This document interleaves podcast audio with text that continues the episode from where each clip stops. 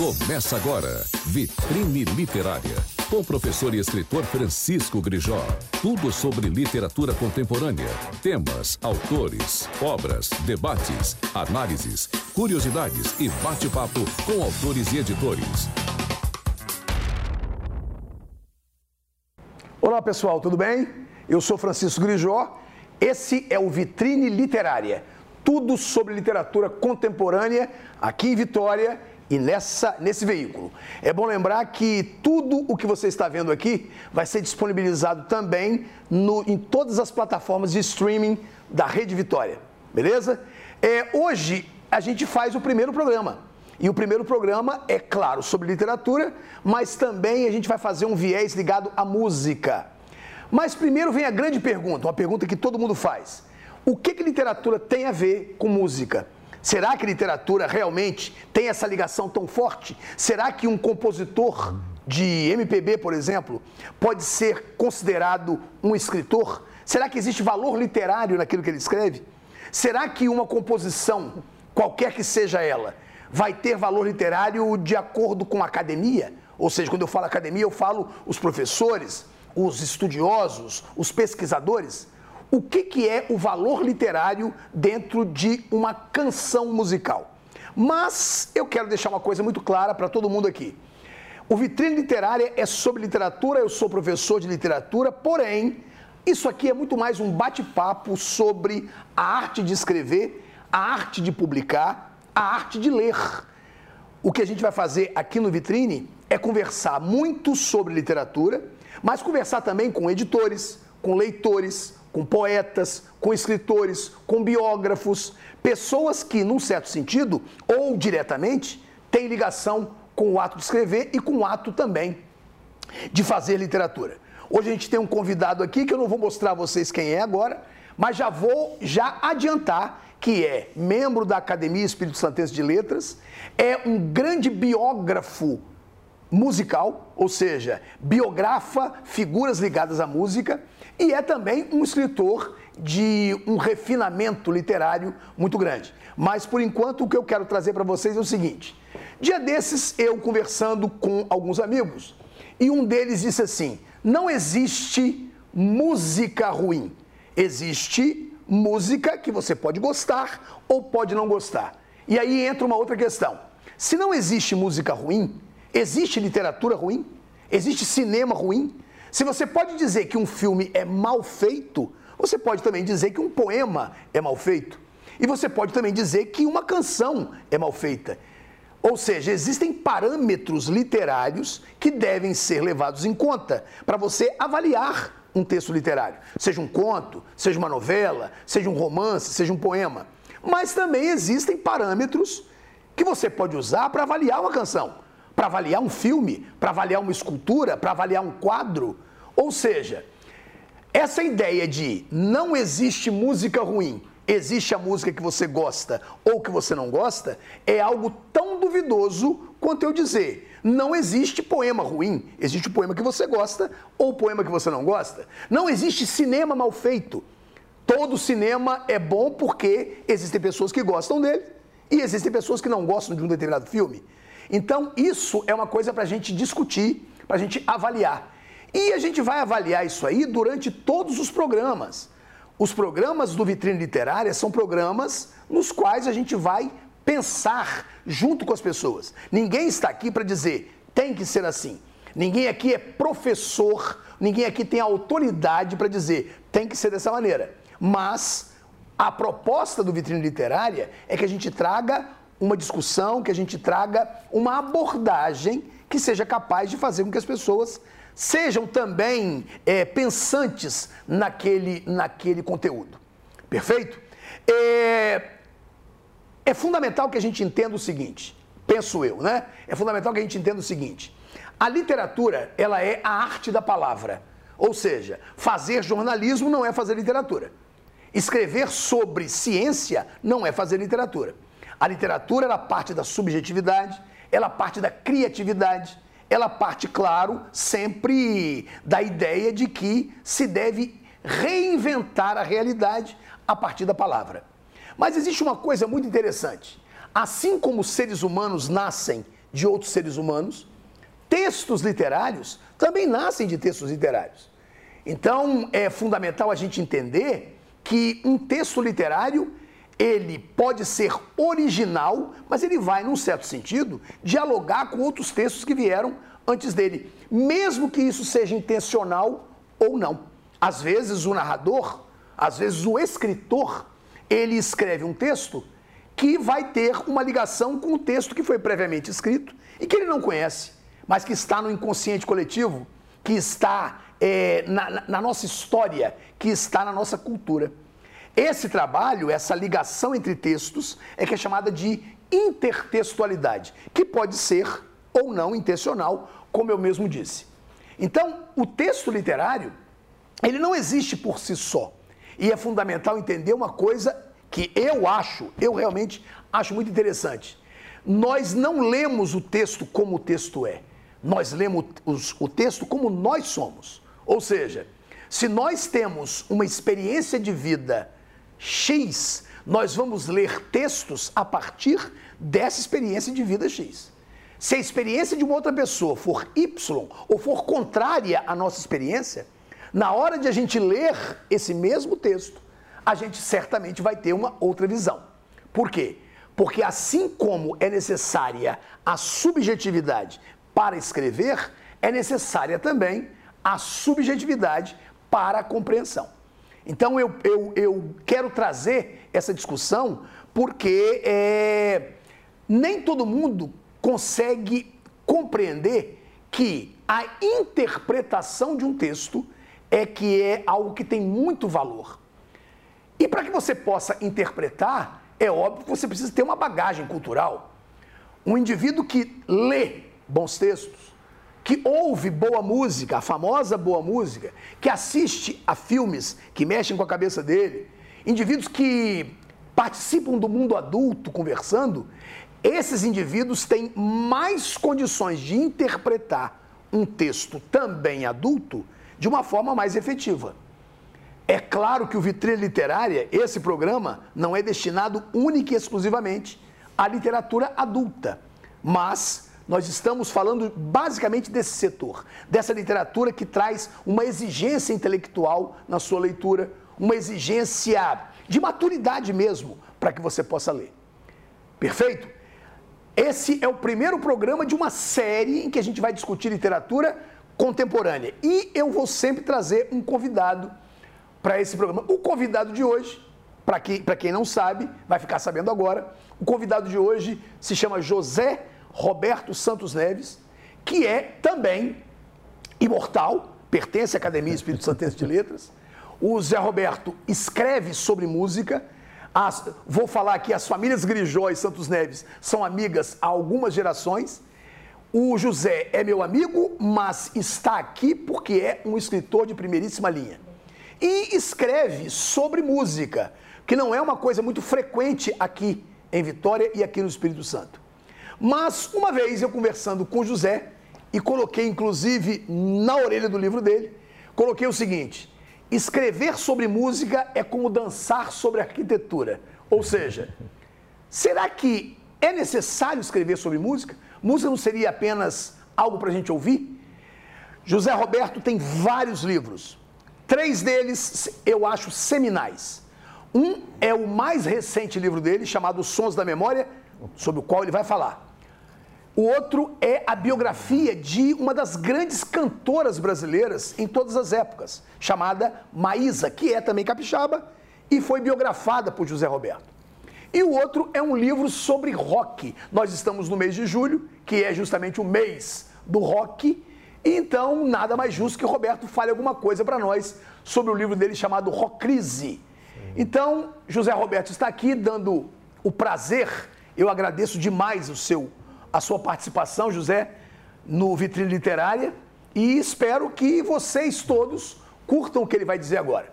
José, vamos começar Oi. falando o seguinte: é, Os Sons da Memória é um livro sobre discos. É um livro em que você fala sobre discos importantes feitos no Espírito Santo. Fala um pouco pra gente sobre esse livro. Sim, sim. Em primeiro lugar, satisfação, Grijó, de participar aqui da, da estreia do Vitrine Literária e parabenizar a TV Vitória, Folha Vitória, pela iniciativa de valorizar a literatura contemporânea e a literatura produzida no Espírito Santo. Isso é, é muito importante em seus diversos segmentos. Né? Você já fez essa, essa introdução falando sobre o papel da literatura e a musicalidade. E os Sons da Memória, esse é o meu livro mais, mais recente, ele eu acabo definindo como uma viagem pela discografia da música popular produzida no Espírito Santo desde a década de 50 até o momento atual, até a contemporaneidade. Então, essa viagem musical começa com Carlos Cruz, com o maestro Carlos Cruz, com Maurício de Oliveira, com Hélio Mendes, com Gilberto Garcia, Maria Cibele, considerada rainha do rádio do Espírito Santo, Esther Másio. Então a gente começa lá na década de 50, avança nos anos 60, fala do, do período dos anos 70 também, artistas que estão em atividade, Sérgio Benevenuto, Paulo Sodré. Chegamos à década de 80 com aquele movimento potente do Carlos Bona, do Lula de Vitória, João Pimenta, Carlos Papel, né? Aí eu já era criança ali, já acompanhei na TV, principalmente, vários videoclipes, né? Tocava-se muito a música autoral do Espírito Santo nas rádios. E aí na década de 90 já vem o, o mistura do rock do Congo, né? do Manimal, vem a banda Casaca, vem o grupo Mochuara de Cariacica, que tem um trabalho muito bacana na linha da música regional, com influências também da música de Minas. E a partir dos anos 2000, eu já destaquei discos que trabalham muito na música instrumental. Nós temos aqui grandes pianistas, né? o Pedro de Alcântara, o Fabiano Araújo, o Wanderson Lopes, que é violonista, né? o Saulo Simonassi, que é um baita guitarrista, o Hariton Nathanaelides, que é violinista. Então a ideia é mostrar essa diversidade da música produzida no Espírito Santo, mas principalmente resgatar discos que foram produzidos aqui ou por artistas capixabas, mas que correm o risco de cair na, desaparecer na poeira do tempo, né?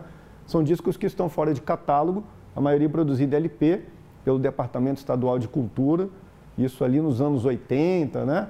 que teve é, esse, essa ideia de registrar a produção musical do Espírito Santo numa época em que não havia estúdios com qualificação, capacitação para gravar disco, então tinha que se gravar no Rio.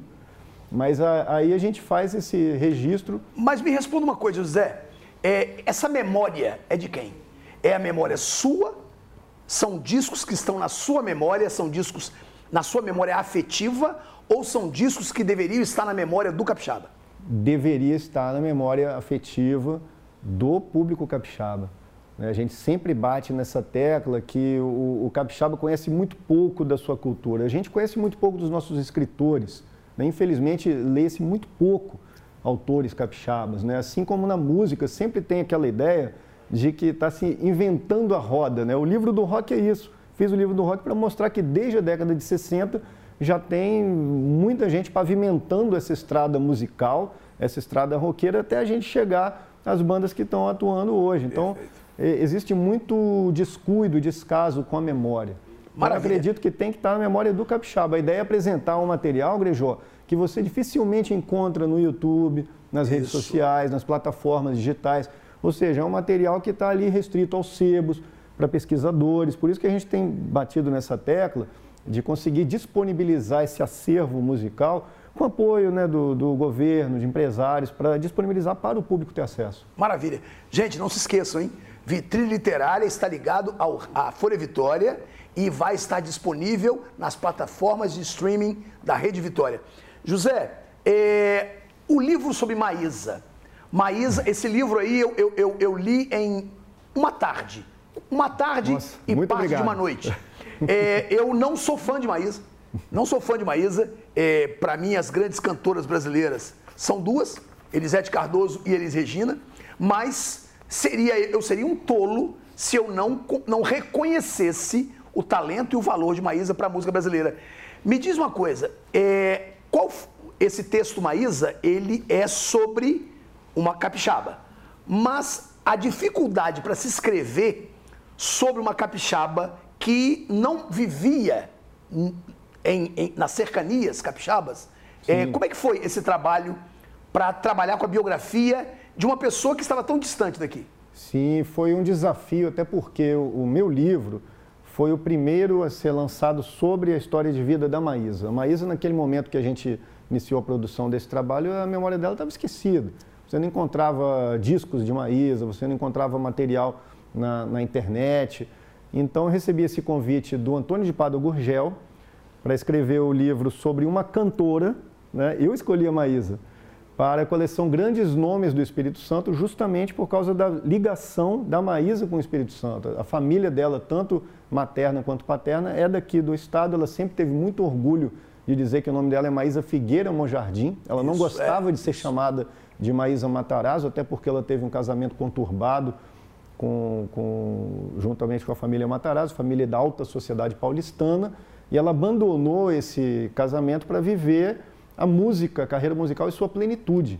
E foi muito incompreendida por causa disso ali, principalmente na década de 50, quando ela lança Ouça, Meu Mundo Caiu, são os grandes sucessos da Maísa.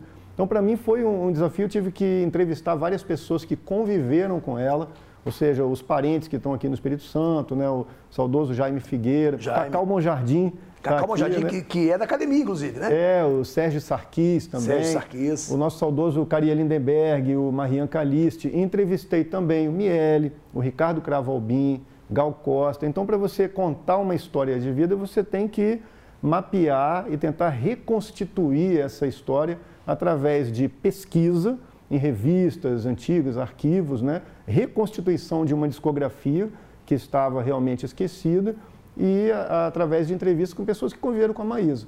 Foi a partir daí que eu construí o que eu, o que eu chamo de romance da vida real. Porque se você pegar bem, assim, né, igreja, o, o, a nossa vida é um romance, né? Nós temos nossos altos e baixos, temos momentos de alegria e de tristeza, nós temos o auge e temos o declínio também. Sim, perfeito. Temos a solidão e os amores. E a Maísa viveu isso tudo muito intensamente. Então eu me apaixonei pela história de vida dela e pela cantora Maísa também. Maravilha. Me diga uma coisa, é, é, José. É, no começo do programa eu disse que eu acho muito duvidoso, muito duvidosa essa ideia de música boa e música ruim não existem. Só existe aquilo que você gosta uhum. ou aquilo que você não gosta. Queria saber a sua opinião sobre isso. Você, você, ao ouvir, quem quer que seja, mas já que nós estamos falando sobre os seus livros e sobre as os discos que você escolheu para esse livro. Uhum. Quando você ouve, você discorda de mim ou você concorda? Existe música bem feita e existe música mal feita? Ah, é, veja bem, essa pergunta polêmica, porque eu exerci a crítica musical durante muitos anos, Isso. nos jornais, né, no, no Caderno 2. E, e para este livro, Os Sons da Memória, de fato eu selecionei 40 discos que eu considero representativos para a discografia da música popular produzida no, no Espírito Santo. É claro que existe uma subjetividade. Claro, sem dúvida. Porém, dentro da crítica musical, você tem elementos aos quais você se reporta para fazer uma crítica, ou seja, a melodia, harmonia, ritmo, letra, originalidade. Né? Eu cito até como exemplo do rock, eu trabalhei em redação, toda vez chegava um disco, um CD, está né? Falando do tempo do CD, e com um press release, que é o texto de divulgação da imprensa, falando: olha, esta banda é a próxima grande coisa, a salvação do rock, a revolução do rock. Então, quando eu ia ouvir esse material, eu identificava aquilo que o The Who tinha feito lá nos anos 60, ou os Beatles, ou Led Zeppelin. Então, ou seja, a gente percebia que, que essas bandas que muitas vezes são vendidas como novidade, como revolucionárias e originais, na verdade elas são pastiches são cópias daquilo que já foi feito lá atrás, aliás, com muita competência, né? por Jimi Hendrix, Janis Joplin, tantos grandes ídolos do rock.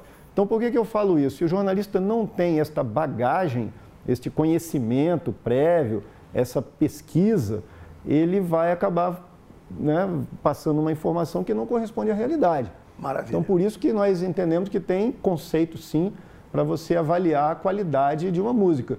Porém, eu não gosto de separar um conceito de alta cultura e de baixa cultura.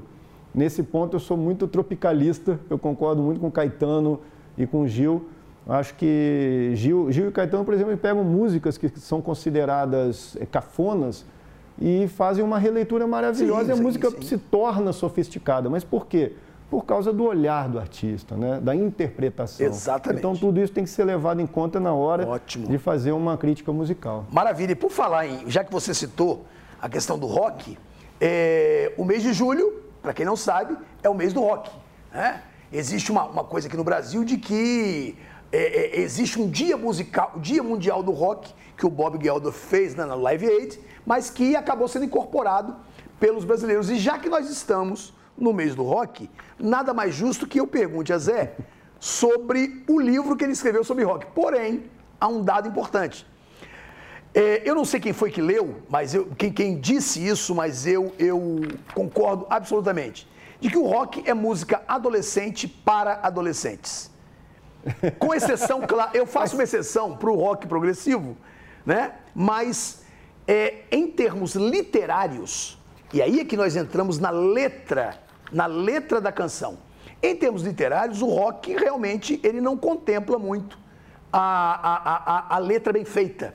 Ele pega é, o, seu, o, seu, o seu fã na adolescência, ele pega o seu fã naquele momento em que ele está com aquele sentimento de rebeldia e ele pega seu fã no momento em que esse fã não tem muita exigência textual. Então, a minha pergunta para você, e aproveitando que você vai falar rapidamente sobre o rock crise, é, o rock feito no Espírito Santo tem valor? Tem, tem muito valor. Aliás, isso era algo que me incomodava, assim, porque quando se falava do rock dos anos 80, principalmente, você fala do rock do Rio Grande do Sul, de Brasília, né, do Legião Urbano, Capital Inicial. Você fala de São Paulo, com o Traje a Rigor, o Ira, é, os Titãs. Do Rio tem o Barão Vermelho, Kid Abelha. Bahia, é, Pernambuco. E o rock do Espírito Santo? Qual o lugar do, do rock produzido aqui? Né? Então, esse rock, ele existe. Ele teve muita potência, principalmente na década de 80. Ele ocupou o noticiário, ocupou as rádios, ocupou palcos com, com festivais promovidos inclusive por emissoras de rádio, né? porém ele não teve é, projeção nacional.